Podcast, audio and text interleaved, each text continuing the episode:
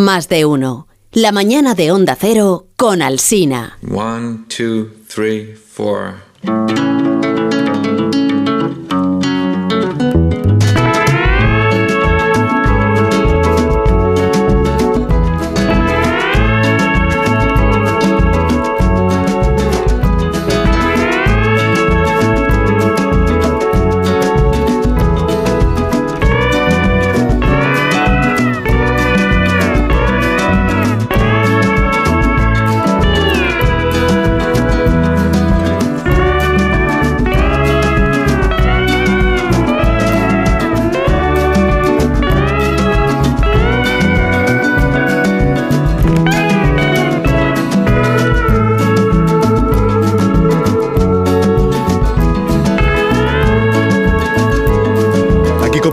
Cultureta de por las mañanas de los viernes en las emisoras de Onda Cero, la cultureta de las mañanas, ya sabéis que es la, la que gusta a la gente, la que gusta a la gente, la que habla de los asuntos que verdaderamente llegan al corazón de las personas que nos sintonizan. Y luego hay otra cultureta que es la de por las noches, que esa pues digamos que tiene un público ya eh, pues minoritario, ¿no? minoritario. Pero en esta de las mañanas, que es la que tiene pues un público verdaderamente, y además creciente, creciente como acredita el Estudio General de Medios, participan Rosa Belmonte. Buenos días, Rosa. Muy buenos días otra Buenos vez. días de nuevo, buenos días de nuevo. Son- son distintas las personas que ahora te aplauden que las que te aplaudieron a las siete y media de la mañana porque ha habido una gran renovación entre el público de- Bien, pues yo- del teatro. Eso he dicho buenos días a los que hay ahora. sí, no, a primera hora vinieron los madrugadores, los, Ah. ahora todos los que están aquí, todos son familia de Marisol Parada. según Sí, he visto que todos ahí- son primos suyos. sí, son- ahí está Marisol, efectivamente, que sigue saludando a la familia. Aquellos son primos de aquí, estos son primos de una rama distinta de la familia, pero todos entre ellos están, están conectados. Lo, lo bueno de tener una productora con familia muy numerosa es que te llena los teatros allá por donde va el programa. Y Esto es, pues, siempre es muy de agradecer. Pues además de Rosa Belmonte está Rubén Amón. Buenos días también para ti, de nuevo. Ya no hace No, gracias, de verdad, no. Ahora Estoy abrumado por el clamor de nuevo. Sí, te incomoda, lo sabemos. Sí, lo sé, yo no- vivo del aplauso, pero me cuesta experimentarlo en directo. Entonces, Alcina, te quería decir por un lado sobre Ponte. que respecto al EGM, eh, los datos inequívocos tienen que ver con el éxito del programa nocturno. Gracias. El, Ah, el- el nocturno. Están ahí. Si, si quieres los discutimos, que podríamos hacerlo perfectamente. Pero ya saben los aquí espectadores de aquí unidos que el EGM solo se discuta cuando es adverso, cuando es provicio, no se discute nunca. Y entonces se valora mucho su criterio demoscópico. Iba a decir también que no quiero preguntar a los espectadores. Yo no quiero explicar cómo se hace el EGM para no Ya, por eso para no, ¿qué te diría yo? Es que tú te- estás muy ilusionado. Sí. Pero el EGM al final es preguntar, ¿y usted qué programa escucha? Entonces los oyentes tienden a decir, pues yo a la cultureta, pero se refieren a esta, a la de por las mañanas. Y depende del encuestador, el encuestador va apuntando la de las mañanas, la de las mañanas, y de vez en cuando, llevado de un sentimiento pues como de compasión, Sí, de dice, piedad. "Bueno, ha dicho cultureta, voy a, voy a apuntar que es la de la noche, y, ya, y así, ese es un poco... Como la casilla de la iglesia en la relación de Hacienda, ¿no? eh, las comparaciones las elige cada uno, efectivamente. Tú sabrás. Bueno, ¿dónde- ¿y los demás dónde están? Eh, ¿Dónde están? En, el, en la radio, pero ¿dónde? Eh, Guillermo Altares, buenos días. Buenos días, estoy aquí en el estudio. Eh, estaba pensando que si el Madrid. DGM contase la, la- los podcasts tendríamos más oyentes que, que la Lotería de la Navidad, vamos. Es que, Bueno, realmente los cuenta ya, eh, Willy. sí. ¿Los cuenta? Sí, sí, esto tampoco os lo quería haber contado para no... Sí, no, al final no se escucha nadie, Willy, tú tranquilo. No, puedo, no salir a la calle, El pero, EGM pero no cuenta nos los podcasts, sí, cuenta los podcasts, efectivamente. Además, no puedo salir a la calle no por el hormiguero, sino por la cultura. Sí, ¿qué es el hormiguero? Ah, el programa de Pablo. De Muy buen de la programa. ese, televisión, muy que me bueno. lo vas a discutir, tú verás. Sí, ya te digo, ya te digo. Sergio del Molino, buenos días. Muy buenos días, muy buenos días. Buenos días. ¿Y tú dónde estás? Yo estoy en Granada, en la otra punta de, de España. Que ayer tuve, tuve Sarao en la Alhambra, estupendo, y me he perdido estar con vosotros en Orense. Eh, me, me he impedido eso y me, y me he impedido celebrar el EGM con, con Rubén Amón mal que te pese, quiero decir, Ah, había con que, que celebrarlo. Sí. no, contigo también, contigo también, pero quiero celebrar a Amón porque, Cada le, estás, las le estás avasallando. las cosas también. sí. Me gustaría, me gustaría- Por orden, gustaría- por orden alfabético, por orden Me gustaría mencionar antes que Nacho Vigalondo t- no se encuentra, él no se encuentra ni aquí, ni en Granada, No. ni en Madrid, ni, en- ni en- bueno, en algún sitio estará, pero quiero decir que hoy no le vamos a poder Vale. eh, sufrir, eh, disfrutar eh, a Nacho Vigalondo porque se encuentra, es que ha enviado aquí un justificante, eh, se Médico. encuentra esta semana haciendo una lectura de guion, ha puesto, haciendo una lectura de guion, que yo no sé exactamente qué Qué es. excusas más raras. Un, se un guion se puede leer a cualquier otra hora del día. ¿no? Dice, interior noche. Pedro, Pero tiene que ser a esta hora, cuando lea el guion. ¿no? ¿dónde estabas todo el día? Y Sí, además, si el guion ya está escrito, porque hay que leerlo. Es decir, no sé, no, tampoco tien- no, no entiendo nada. Pero eso es lo, de lo, lo que hacen con los actores, que se ponen así alrededor de una mesa y van leyendo cada uno Ah, su personaje. Como para echarles, para echarles broncas de que lo hacen mal, ¿no? Para decirles, lo haces muy mal, lo tienes que hacer Pues mejor. será eso. Bueno, A lo que entonces, hace estamos en el Teatro Principal de Orense, como venimos contando a los oyentes desde primerísima hora de la mañana, tan primerísima que los primeros espectadores que vinieron al teatro en realidad llegaron quizá demasiado pronto y porque el teatro estaba, estaba cerrado. Oye, que yo me he encontrado Fueron a las 6 de la mañana y estuvieron nada más que una hora esperando ahí, disfrutando de, de la calle. Ourensana y luego ya a las 7 que pudieron. yo me he encontrado uno que ha venido a las 5. A las Cuando cinco incluso. nosotros llegamos, Cuando te acostabas. volvía él. Ya. Sí, sí. Cuando te acostabas. Bueno, y entonces estamos en el teatro principal y Amón eh, quiere hacer, digamos, un Sí, una semblanza. recorrido eh, Sí, una semblanza. radiofónico Me gusta la idea de la semblanza que queda todavía por más el, viejuna. por el teatro. sí. Y, y sobre todo porque es muy interesante, eh, cada vez que un extranjero, un foráneo, viene a una ciudad, enseñarle a los, a, los locales cómo es Sí. eh, el lugar en, en el que viven. Seguro Eh, que Sergio le ha enseñado la Alhambra a los grandes Seguro que... De eso iba mi charla, de eso iba mi charla. no, pero para los oyentes que no son de aquí, eh, es que he hecho un recorrido por el teatro, por el teatro principal, que se inauguró en 1830, no voy a ser muy denso. porque, Corría el año de 1830. a iniciativa de Una fría mañana de 1930. Y- Pero cuenta, cuenta Y- por qué, y por dígase- qué- dígase- cuenta por qué construyó un teatro solo, o sea, por qué para resarcirse Eso es. para resarcirse del oficialismo porque él que venía de familia liberal creía Le quería, quería tener un espacio cultural propio te discriminaban. no solo para, para fomentar la cultura lejos de las instituciones sino también para exhibir él mismo la opulencia de su cultura en el banco que ocupaba. Pero bueno, de, de esa iniciativa vivimos ahora los culturetas que hemos llegado al programa, que hemos regalado, y en todos esos años de historia, este teatro ha servido como espacio para convocar a, las- a las musas. Sobre todo como sala de cine desde 1915. Es correcto. Eh, sí, y, y, eh, tiene mucho interés que en la visita al paraíso y lo que hay más allá del paraíso, eh, nos hemos encontrado con el último vestido que se puso Amparo Ribelles. Para representar, se conmueve Rosa del Monte, eso no se ve, en, en el radio no se ve, Que pero... pienso, pienso en los gozos y las sombras. Pues piensa en la duda también, la obra de, de Benito Pérez Galdós, inspirada en una obra de teatro que se hizo aquí, que representó a Amparo Ribelles y que fue su retirada, considerándose además, esto voy a, voy a enfatizarlo, que su padre hizo el papel protagonista en la versión masculina, que es la original. Se hizo una versión femenina del, del abuelo, que es la que luego Amparo Ribelles protagoniza. Así que entre recorridos, idas y venidas, eh, eh, he alcanzado la cima del teatro y toda la tramoya, y desde ahí he gritado a Rosa Belmonte que me ha confundido con el fantasma de la ópera. Sí, sí, era como una película de esas de miedo que alguien te mata desde arriba y es- Pero te has puesto máscara. y- Pero te has puesto máscara, y- y- Rubén. ¿Cómo? Te, te Eh, has puesto eh, máscara el y periodista la iba puesta de serie, esto es muy La importante. máscara, por decirlo, ¿no? supuesto, sí. Lo que Sí. pasa es que si, si, si el teatro, digamos, si, si hemos pasado de Amparo Ribelles a, a nosotros, igual... eh, Ha degenerado, sí, no, eso. A ver, en Va- honor va- a las Va como a instituciones. peor, ¿no? La- Así como el teatro nació en, en, En 1830, revancha, 1830, en revancha a las instituciones, son las instituciones las que han permitido que el teatro después fuera rehabilitado. La Diputación, en primer lugar. Y de 1990, pues arrancan estas. Y dos. Y dos. Y tengo yo el, el libro. Sí, que yo también lo tengo. arrancan estas magníficas instalaciones. Te han regalado aquí el libro. de- 400 Bueno, personas caben. Años. Hay 400 sentadas en el teatro. No sabemos cuántas de forma voluntaria, pero en principio el teatro tiene muy buena entrada. Hasta aquí, ¿eh? Bueno, pues hasta aquí un poco voy el, retirando ya. el recorrido. Los espectadores están muy agradecidos porque todo esto lo ignorabais ¿no? por completo. De hecho, igual es hasta la primera vez que venís al teatro principal de Ourense, porque como total no se hacen cosas aquí.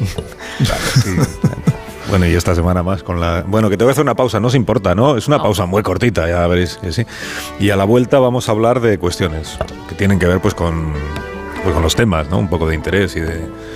Y pues lo, lo que gusta, lo que gusta que se hable por las mañanas en un programa como este. Ahora hablamos de ello. Y de, y de otras cosas también. Pero a la vuelta de una pausa, ahora mismo continuamos.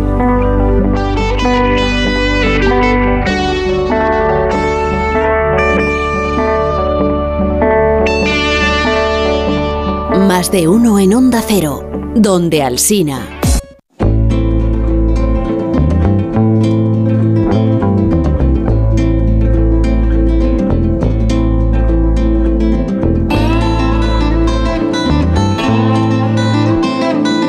Más de uno en Onda Cero, donde Alsina.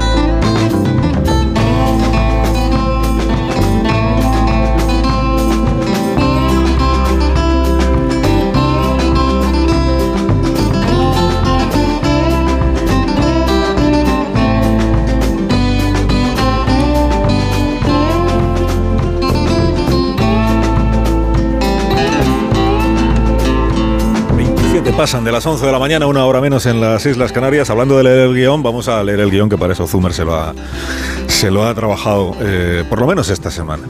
Guión, página 1, eh, os voy advirtiendo. Eh, tenemos que ir a Portugal, dice el, guionista, o sea, para eso hemos venido a Orense.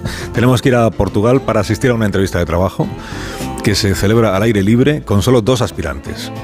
El primer candidato es americano. Este es camión militar de la General Motors, tiene tres ejes y experiencia laboral que alega es haber combatido en la Segunda Guerra Mundial. El segundo candidato es español. Es este. Un camión de la compañía Barreiros Diesel. Está construido con gran esmero, eh, pero con materiales de contrabando, o sea, sin permiso de importación. La experiencia, pues de momento es ninguna y se están midiendo estos dos camiones, el americano y el español, en Lisboa. Y la prueba consiste en tratar de subir un empinadísimo terraplén. Eh, volvemos a las pendientes de las que hablábamos a primera hora de la mañana, las pendientes. El premio en juego es ser la marca elegida para suministrar camiones al ejército portugués. Primero lo va a intentar, vamos a verlo, el camión estadounidense, es ahora el GMC de guerra quien intenta la prueba. A pesar de su gran potencia y superior número de ruedas, falla su primer intento. En el segundo, vuelve a patinar. En el tercero, patina casi coronando. Al cuarto intento, patina de nuevo, retrocediendo y renunciando a la subida. El camión Barreros realiza la misma prueba y al primer intento logra subir. A la primera, ¿eh? A la primera. Y eso que tenía menos ruedas menos potencia. Qué pericia la del conductor de este camión Barreiros, que resulta ser, lo estamos viendo, con gafas de sol, traje de chaqueta, el, el, propio fundador de la compañía, Eduardo Barreiros. La empresa gana el concurso y firma la venta de 400 camiones al gobierno portugués. Su director se dirige eufórico, muy orgulloso, al Instituto Nacional de Industria en España para pedir los preceptivos permisos de fabricación, porque así funcionaban las cosas entonces. Allí apoyan más bien a la marca estatal de camiones, que es otra que se llama Pegaso, y no a esta privada que se llama Barreiros. Así que le dan permiso para fabricar los 400 camiones, pero no para importar las piezas del extranjero que son imprescindibles para hacerlo. No es que es una manera de decirte que sí, pero en realidad te estaban diciendo que no. Yo podría decir, Barreiros quizá indignado, yo que he ayudado al país, que he levantado un emporio de camiones y tractores que se venden por toda España y Latinoamérica. Yo podría decir este Barreiros, yo que solucioné la falta de gasolina de la posguerra española haciendo con mi ingenio que los ingenieros del mundo lo que me dijeron que era completamente imposible, que era convertir los motores de gasolina en diésel. Yo, que he salido de una aldeíta de Ourense, podría decir Barreiros manchado de grasa y de gasolina. Bueno, aún tendrá que esperar algunos años para ganarse por fin el favor de Francisco Franco y poder salir, como el Barça, en el nodo. Cerca del millar de comensales se reúnen en el banquete de homenaje a don Eduardo Barreiros. Asisten los ministros señores Solís y Fraga Iribarne. El señor Barreiros recibe de manos del presidente de Radio España la medalla de oro Quien cantó las 40. El señor García Viñolas, en nombre de la comisión organizadora, hace el ofrecimiento del homenaje al señor Barreiros, designado en los Estados Unidos uno de los seis hombres de negocios más importantes de Europa. El presidente del Centro Gallego de Madrid y el alcalde de Orense son portadores de los tributos de admiración y simpatía que millares de paisanos suyos dedican al hombre que dirige una industria donde trabajan 17.000 personas. El ministro de Información y Turismo lo dice así en su discurso, en el cual resalta la importancia que tiene la iniciativa privada para llevar al país a metas más ambiciosas. Bueno, no vamos a ofrecer el nodo completo, pero todo esto empezó aquí, empezó en la provincia y en la ciudad de Orense, donde los orensanos, padre, hijos y hermanos Barreiros, subieron su primer taller de reparación de coches y de autobuses. ¿no? Y en esta ciudad también, pues vio volar seguramente los aviones con la publicidad de Barreiros cuando era un crío. Eh, Afonso Vázquez Monsardín, que nos acompaña esta mañana. Muchas gracias por la, por la compañía, Afonso. Buenos días. Buenos días, muchas Buenos gracias días. a vosotros por invitarme. Generosos son tus paisanos, ¿eh? Hombre, juego en casa. Juegas en casa. Bueno, eh, Afonso es catedrático de literatura y lengua gallegas. Estás jubilado. mm. Sí, sí. Estás, sí. estás feliz, felizmente jubilado. Felizmente, sí. Felizmente jubilado. Bueno, ¿cómo contamos al, al resto de España eh, qué representa la figura de Barreiros para, para esta ciudad, para esta provincia? Sí, va- hablabas antes de que la- si había visto yo esa, esa avioneta. Sí. La avioneta con la publicidad. Uno de los primeros recuerdos que tengo de, de Barreiros era que, primero, de oír hablar en casa. ¿Por qué? Porque era un triunfador. Era una persona que había salido de abajo, que había currado con su familia a tope y en aquellos momentos eh, eso era algo muy interesante como ejemplo. Y entonces eh, todo el mundo hablaba en Orense, jo, Barreiros es nuestro hombre en Madrid y además que era una persona sumamente generosa después con la ciudad. Él llegó a ser eh, presidente de honor del Club Deportivo Orense porque hizo una donación de 100.000 pesetas. Y después, siempre que alguien le iba a pedir algo, las monjas del asilo, eh, tal cual, él siempre soltaba eh, dinero o bien le regalaba coches o cosas. ¿no? Su generosidad era una marca de la casa. Él, en, ese, en ese homenaje en Madrid, precisamente del que había el corte en el nodo, le decían, ¿y usted por qué trabaja? Y no, yo dinero ya me sobra. Me dice, como a todos los que estamos aquí, que podían vivir sin trabajar, pero eh, lo bueno es compartir, poder ayudar a la gente y tal. Entonces tiene un decálogo eh, de, principios eh, muy humanista, muy, muy interesante. Entonces era una figura bastante, yo creo que bastante admirada en toda España y en Orense especialmente querida. Pero sí, recuerdo que en el año, debía ser 68, una cosa así, o antes, había habido una publicidad especial que era una avioneta que con el humo iba haciendo ese 8 partido por la mitad, que es Eduardo Barreiros, si lo juntas, ¿no? El anagrama de la, de la empresa. Y entonces me había impactado porque yo era la primera vez que veía una avioneta haciendo acrobacias y, y con una estela eh, formando un, un, un anagrama. Creo que después no volví a ver otra tampoco, la verdad sea dicha. Pero vamos, creo que, que eh, Eduardo Barreiros es una figura eh, maravillosa. Lo que pasa es que hoy en día también hay figuras y, y- y- y mucho, mucha creatividad y mucha, eh, mucho impulso en Orense en las últimas décadas. Y, y, mm, que yo sepa, la fundación y la- el, el Gran Museo está en Valdemorillo. Es decir, Marilú eh, Barreiro lo puso en Valdemorillo. ¿Por qué no está en Orense? ¿Se hizo algo para que estuviera en Orense? ¿Hubo alguna conversación? En Valdemorillo fue donde desarrolló el- Claro. su, su vida desde el año 51.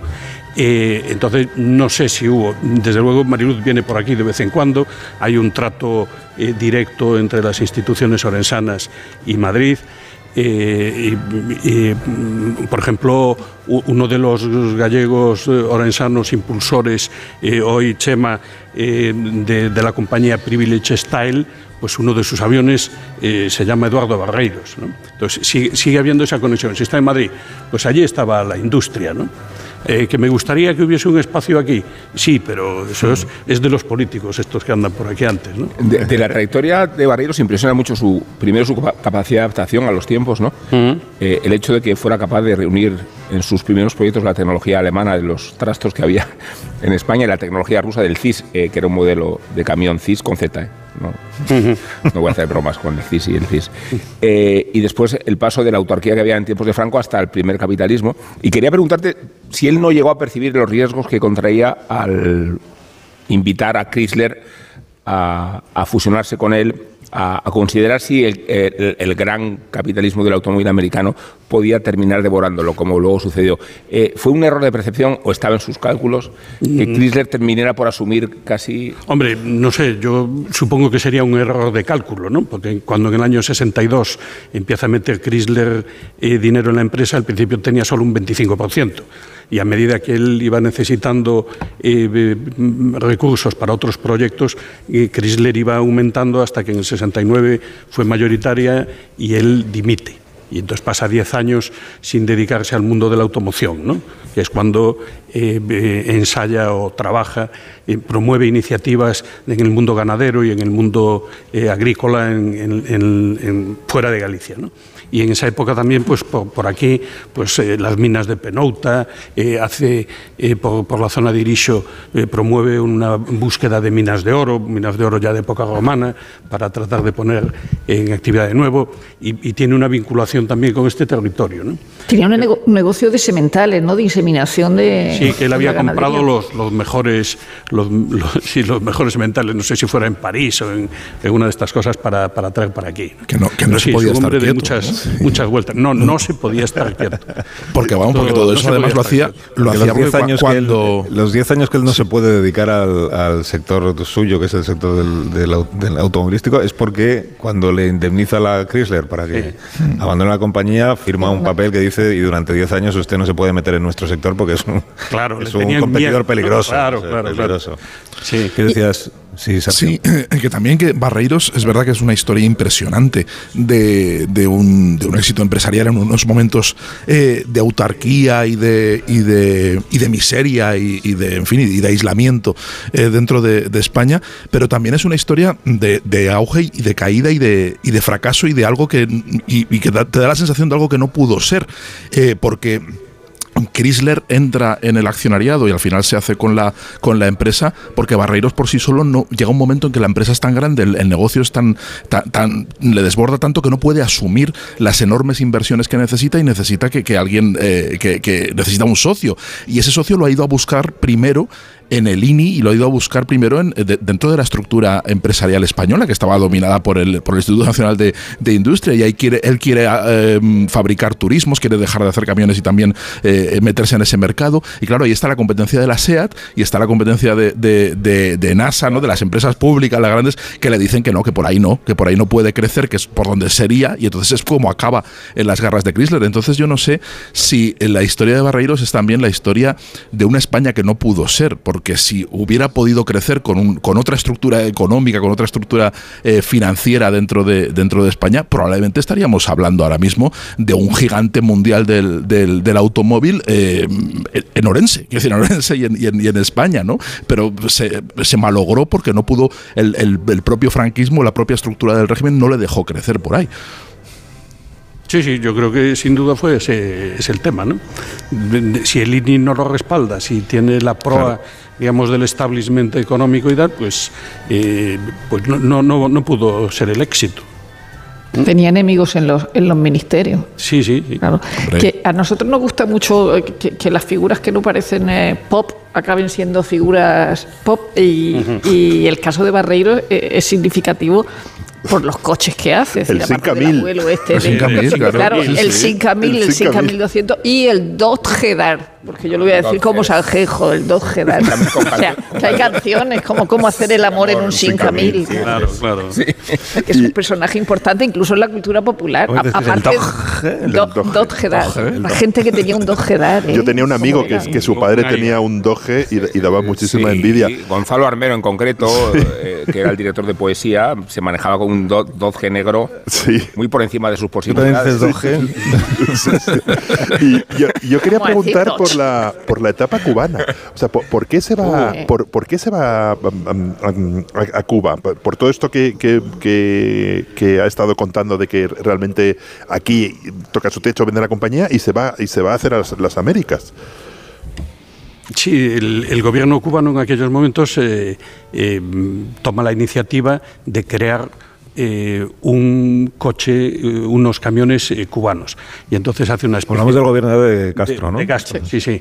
Entre gallegos anda el juego. ¿eh? Y entonces eh, él- se presentan, se- bueno, el, el ministro se llamaba, se apellidaba Laje, o sea que también quedaba por aquí la cosa. Entonces resulta que hay un concurso internacional, se presentan varios, eh, y también se trataba de la reconversión de los, de los camiones eh, rusos de, de gasoil, de, de gasolina a gasoil, y lo gana. Y entonces él se va allí y pasa unos años eh, importantes, me parece que hasta el 92, muere en el 92. Pues muere allí, ¿no? Sí, sí, muere allí, muere Sí. allí. Entonces allí, bueno, es una eh, etapa en la que él eh, eh, hace los camiones, hace también algún un modelo de automóviles eh, eh, ¿cómo se llama? Taino. Taino, me Taino. Taino, sí, Taino. Taino. Y bueno, y, y entonces es una etapa en la que él, digamos, vive allí y mm, con poca relación con, con este país. O sea, es un gallego atípico ¿Con que al final país? termina, Con termina con un destino termina con un destino muy típico de los gallegos, termina en Cuba, ¿no? Al final. Sí, de- de- pero eh, inmigrantes después de que Fidel llegue al poder, pocos, pocos. Sí, sí. Más, más bien vinieron paquitos. Por eso, que él venía, él, él- hacía el camino contrario de los gallegos todo el rato. Absolutamente. Sí. Oye, has dicho, has antes, eh, Afonso, em, que Ba- Barreiro significa para esta ciudad el, el símbolo del hombre emprendedor, el hombre hecho a sí mismo, que diríamos ahora, ¿no? Pero en estos últimos tiempos ha habido, ha habido otros, otros casos y otros nombres. ¿En, en, quiénes, ¿En quiénes estabas pensando? Pues estaba pensando en gente como Adolfo Domínguez o como Roberto Verino o, o- o- o como, yo qué sé, Aníbal Blanco, últimamente que hizo pues, las casas en, en La Palma. Hay gente que, está en el mundo de la industria y o como Copasa que participa, participó en el tren eh, La Meca Medina. Entonces hay empresas de aquí y, personas de aquí. Lo que pasa es que el mundo cambió mucho y entonces eh, Barreiros, cuando yo tenía 10, 12 años, pues era un referente. Y hoy y, era alguien incuestionado, ¿no? No había eh, prensa crítica con, con el poder, etcétera. En cambio hoy estas figuras eh, pues tampoco tienen la proyección social que tenían en aquel momento. No, no, se- no son puestos tantos como modelos a imitar. El mundo cambió mucho y, y las cuestiones de mecenazgo eh, que había social pues no son necesarias o no se estilan. No van hoy las monjitas del asilo a pedirle un coche a un concesionario, me me da la impresión. Había una cosa que, eh, dentro de sus empresas que era muy favorable trabajar en sus empresas, porque había- se pagaba mejor, se trataba bien al trabajador, se hacían reconocimientos médicos eh, obligatorios, es decir, que, que- dentro de la estructura empresarial española era uno de los mejores sitios donde trabajar, ¿no? Los empleados aún hoy le guardan tremenda fidelidad y cariño. ¿eh? Hace poco se hizo una- un gran reportaje en Galicia de televisión y tal, y entonces hablaban todos allí maravillas. Hay en Orense um, un- incluso un bar que tiene una peña de, barreiros y son mm, súper devotos. ¿no? Y todos los trabajadores con los que encuentras te cuentan la misma historia. Eh, porque una de las cosas que mm, se comenta de él es que era una persona súper llana, que eh, escuchaba a todo el mundo eh, con el máximo interés y tal. Eh, clave de parte de su éxito, ¿no? Siempre que le daban un premio decía, no, no es mío, es mío de mis hermanos que me ayudan, de mis trabajadores y tal. ¿no? Muy, muy colaborativo. Es interesante que, aparte del Museo de Valdebaurillo, los visitantes a Madrid, ahora que pueden coger el ave aquí y estamos en dos horas y cuarto, se puede visitar todavía la fábrica original de Barreiros, que es la fábrica de PSA, del grupo francés, que es una estructura industrial de un interés magnífico, en la periferia de Madrid, en el barrio de Villaverde, pero también ilustrativa de hasta qué punto Barreiros fue un coloso de la automoción. El edificio es el mismo, se han introducido novedades así arquitectónicas de ingeniería, obviamente, pero la obra como tal es un reflejo perfecto de la época de esplendor de, Barreiros. Y, aunque sea una- un, personaje eh, quizá olvidado, o como dice, decir, que no sea un referente ahora de la, de, la gente más joven, eh, eh, si es un personaje que ha salido mucho en la prensa del corazón o, en los últimos años por la amistad de Lu- Luismi, el chatarrero, con Mariluz Barreiro, precisamente por la adoración de, de, de- Luismi el chatarrero por Barreiro. Es decir, que él llamó a Mariluz para poder ir a la fundación y de hecho quería hacerle un museo en otro sitio. Allí nació el amor. Yo no he dicho amor, he dicho amistad, pero decir que, que Luismi el chatarrero conoce a Mariluz Barreiro es evidente por la, la el gran ah, obsesión que tenía por, por Barreiro. no Jamás, jamás pensé que en la cultureta fuera mencionado Luis Miguel Chatarrero. He de, he de confesarlo porque... Pues creo que no es la primera vez. No la es- matinal, no ¿por qué no? En la vez. matinal, ¿por qué no? En la nocturna no. No es, no es, no es la primera vez. ¿no? No es la primera vez que lo la cultureta de las mañanas en la, en la que la gente sigue y Claro, disfruta. Bueno, claro. importante, donde se habla de gente importante. Habla de personas pues, de toda condición. Muy bien, pero que me gustaría dejar claro que... Y luego en la Fundación Barreiros organizaban, no sé si las siguen organizando durante mucho tiempo, unas jornadas sobre coches y cultura, donde se daban conferencias y es verdad que los coches eh, forman parte de la, de, de la cultura, no solo el, el- el famoso Cin- Cin- eh, Cinca Mil de la canción, ¿no? sino que, que el- el- las películas tienen un papel im- im- im- importantísimo, no solo en las películas de coches, sino en general en las, en- en- en las películas y en las, en las series. Ahora yo, mm, como sabéis, solo quiero hablar de, de Yellowstone y De sus Yellowstone. sagas, Pero en como 1900, todos, como en todos. 1923 los coches, por ejemplo, en la, la de Harrison Ford y Helen Mirren tienen un papel muy importante porque es el momento en el que los coches llegan al oeste y, y van poco a poco o- o- o- ocupando cada vez más espacio hasta que llega un día Harrison Ford y no puede atar el ¿Cómo lo ha caballo. eh? ¿Qué? El capote. O sea, Luis, mucho más cercano. Pero no, pero que te- te- todas las, todos los años hacían unas conferencias muy, muy divertidas en la Fundación Barreiros? ¿Pero donde, donde contaban historias de, de coches y cultura, coches y, y- y cine, coches y literatura. Coches y Co- Yellowstone. Sí, exacto. Incluso hay autocines. Cines. Bueno, vamos a hacer una pausa antes de que Willy nos vuelva a intentar cambiar el, el tema. ¿eh? Y a la vuelta vamos a hablar de fotografía, si os parece bien. De fotografía, de una fotografía y de lo que encarna y representa esa imagen. En 13 minutos nos ponemos en las 12, una hora menos en Canarias. Ahora mismo seguimos.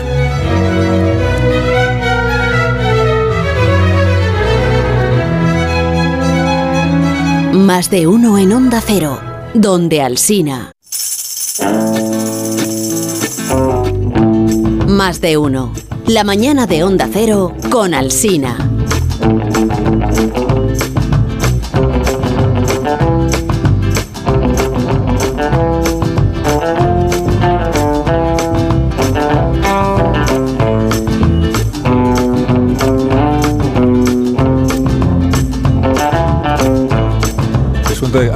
Avanzando el programa, el público cada vez es más joven. O sea, van rejuveneciendo según están presentes en el programa. Y fíjate, estas, estas niñas que están aquí sentadas en la segunda fila, pues son jovencísimas. jovencísimas. Muchas gracias por venir. Simpáticas. Y y muchas gracias al- al- a los chavales del Colegio Maristas, del Colegio Maristas de aquí, que me han traído unas empanadillas de lacón con grelos para que me las coma yo ahora nada más terminar el programa. O sea, esto es, esto Qué es eh, hospitalidad, es de verdad. Qué envidia. Sí, tanto que te va a dar envidia, pues son solo para mí. No será indirecto. No, que son todos familia de Marisol, que estoy contando. bueno, aquí vamos a hablar de una, de una imagen. Eh, de la espalda estáis todos bien, espero. Eh, nuestro público sé perfectamente porque la- las, Las aguas. las termas son las Claro, aguas. claro. Pero para entrar en situación tendríamos que hacer como eh, una pequeña inclinación de columna. O sea, tendríamos que ponernos de pie, inclinarnos así un poquito hacia adelante, como si fuéramos, ha puesto aquí el guionista que le gusta mucho las referencias eh, así clásicas, como José Luis López Vázquez en Atraco a las 3.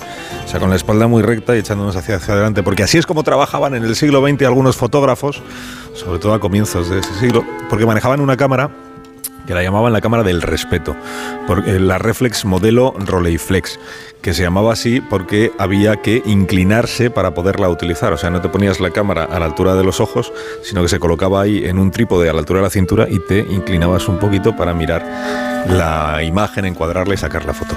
Para colocar la Rolleiflex podía incluso eh, eh, se podía esconder en el abrigo o en la gabardina para que el fotógrafo trabajara más discretamente. Y eso es lo que hizo una mañana un fotógrafo gallego de nombre Manuel Ferrol, que estaba 27 de noviembre de 1957, estaba en la estación de marítima de Coruña. Misión Nacional Católica de Emigración había encargado a Manuel documentar la, partida, la salida de decenas de emigrantes gallegos hacia Buenos Aires. Van a abarrotar el buque transatlántico Juan de Garay. Y antes los emigrantes pasaban por el control de pasaportes del puerto y también por una capilla que se improvisaba allí entre unas cajas y también por la cantina y también naturalmente se despedían de sus familiares. ¿no?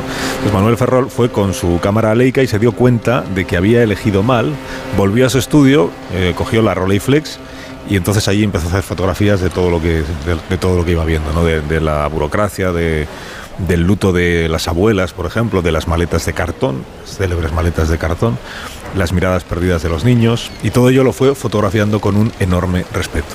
Y lo que iba a ser una simple labor de documentación para, para el gobierno, en manos de Manuel Ferrol, pues se convirtió en el testimonio de la emigración, seguramente el más famoso que ha quedado gracias a una fotografía en concreto en la que salen un padre y un hijo de Finisterre. El padre eh, se llamaba Shan y el hijo Shurso llorando la partida de la esposa y de los tíos. Y esta es una fotografía muy famosa que todos habéis visto, aunque ahora igual no os acordáis. Todos la habéis visto. No, no pueden ver al, al fotógrafo, claro pero en las caras de estas personas son los rostros que han viajado por, por todo el mundo. ¿no? El propio Manuel Ferro seguramente no era consciente de la, de la dimensión eh, que iba a tener o del alcance que iba a tener aquella imagen. Esta foto no se publicó, quedó en un cajón, no se utilizó hasta que filtrándose clandestinamente en revistas de la época empezó a ser conocida y de hecho se pierde el proceso, en el proceso incluso la autoría de la foto, o sea, no será conocido quién era el autor hasta muchos años después, cuando la imagen se convirtió en un símbolo. Manuel Ferrón nació hace 100 años y hemos pensado que en estos próximos minutos, ahora pararemos un momento para contar las noticias, pero luego seguiremos ¿eh? en esta cultureta aquí en Ourense, que podíamos dedicar también unos minutos a hablar de pues de la emigración, que forma parte de la personalidad de, bueno, y de las familias gallegas, ¿no? de, de la, la, familia de Afonso, pues seguro que también hay emigrantes en, en tu familia. Alguno hay, sí. Alguno, y tú, incluso tú mismo igual has sido emigrante. Y, sí, una época. En, una Pero vamos, emigrante de lujo, ¿eh? No, ese es... Tú, emigrante de lujo, tú. Absolutamente. Bueno, de lujo porque fuiste aquí a dar clase. A... Exactamente, y entonces no es lo mismo ir a, a, ganarte la vida desde cero que ir con un, con un buen trabajo, un buen hotel y, y así. Pero tus abuelos, por ejemplo, fueron no, no. ¿Abuelos, padres? No, tengo eh, familia por mis cuatro abuelos en Buenos Aires y cuando estuve allí viviendo, ah. pues contacté con todos. Entonces, son primos y así, ¿no? Hermanos de mis abuelos. Familiares de tus abuelos que sí que se marcharon. Sí, los la, míos están todos por aquí. Sí, sí, sí. En, en, por aquí enterrados todos.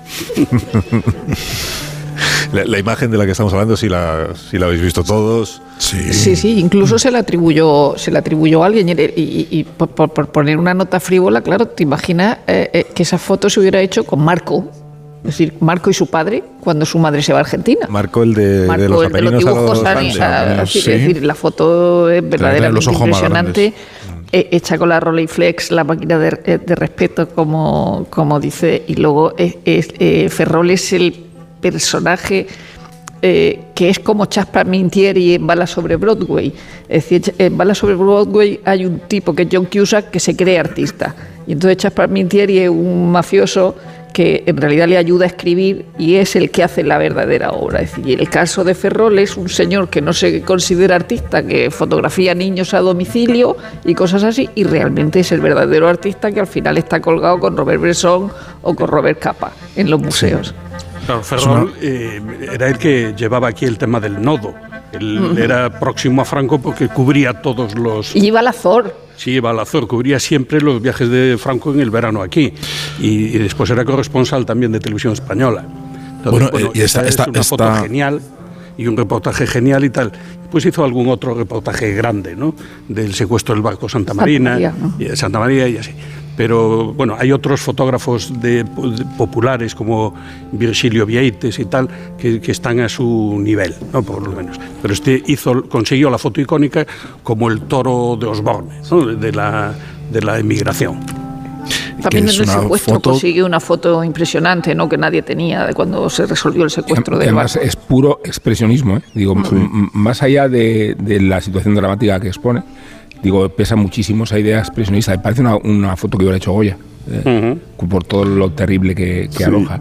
Y, y, además no me extraña que en, en, Galicia no prospere Vox. Me refiero a hasta qué punto la xenofobia no tiene sentido en un país de inmigrantes. España lo ha sido en toda su dimensión, pero si citamos una zona del territorio particularmente expuesta a la migración. Sí, por supuesto. Eh, Aquí esa es Galicia y existe esa mentalidad de, de, de, concebir que irte es muy, muy, muy de jodido. Sí, no, y además cuando te entra aquí un venezolano a hablar, tú dices, ah, pues yo en Venezuela tengo a... Sí. O te entra un argentino, claro. ah, ¿de, ¿de, qué parte de Argentina? Ah, porque allí tal, tal. Entonces, enseguida conectamos. Son historias de, de, ida y vuelta. Son historias claro. de ida y vuelta, sí. Las horarias. Las horarias también son de ida y vuelta. Bueno, de ida y vuelta, sí. ¿no? Tiene ganas Mira. Sergio del Molino desde hace rato de decir algo, lo, lo noto. Sí, sí, sí, es que desde Granada, desde la lejanía sí, es difícil. Sí, sí. Tendrá la oportunidad de hacerlo después de las noticias, que es lo que viene ahora. Haber venido. Más de uno en Onda Cero, donde Alsina.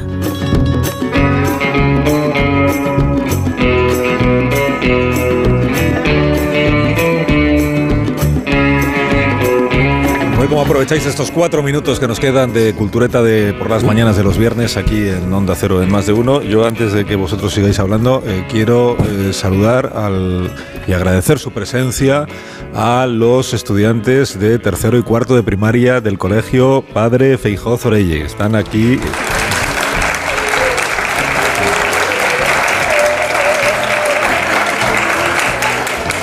Son lo- los mayores de- del público, o sea, los, los que más años tienen de todos los que estamos aquí en el teatro ahora mismo son ellos. Está aquí se nota, ¿ves? Los que más tienen por delante.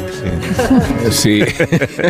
Estáis rejuveneciendo hasta vosotros, os está cambiando la voz, os está bien, Y viendo luego, cada a vez ver, más los del palco de la derecha, eh, de mi derecha, es que me hacen, de mi derecha, o sea, lo- estos de aquí, son del Colegio Malvedo. ¿Sois del Colegio Malvedo?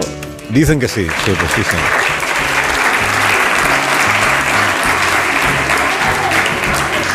Y, y ya, y ya está. O sea, ya creo que ya nos conocemos todos, todos eh, primos eh, De Marisol. de Marisol. Eso.